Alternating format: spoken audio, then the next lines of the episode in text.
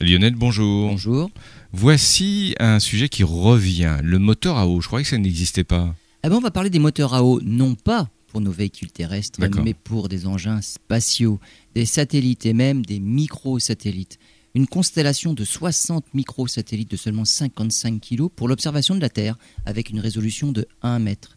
Il s'agit d'un consortium qui rassemble Space Alliance, regroupement de Thales Alenia Space et de Telespazio, et la société américaine Space Flight Industries.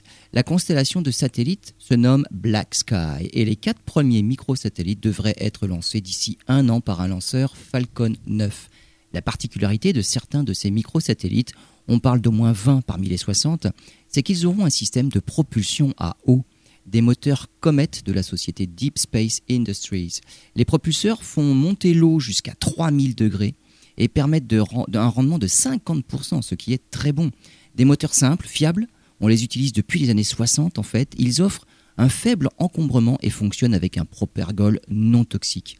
Pour la société Deep Space Industries qui développe ces moteurs, l'objectif est le ravitaillement des satellites en orbite, mais aussi et surtout l'exploitation minière des astéroïdes. Le développement de propulseurs qui utilisent les ressources spatiales, notamment l'eau qu'on peut trouver et qu'on peut transformer en hydrogène, permettra un bond en avant dans l'exploration spatiale. L'eau est présente partout dans le système solaire, sous forme de glace, sur la Lune, Mars, les astéroïdes ou les comètes.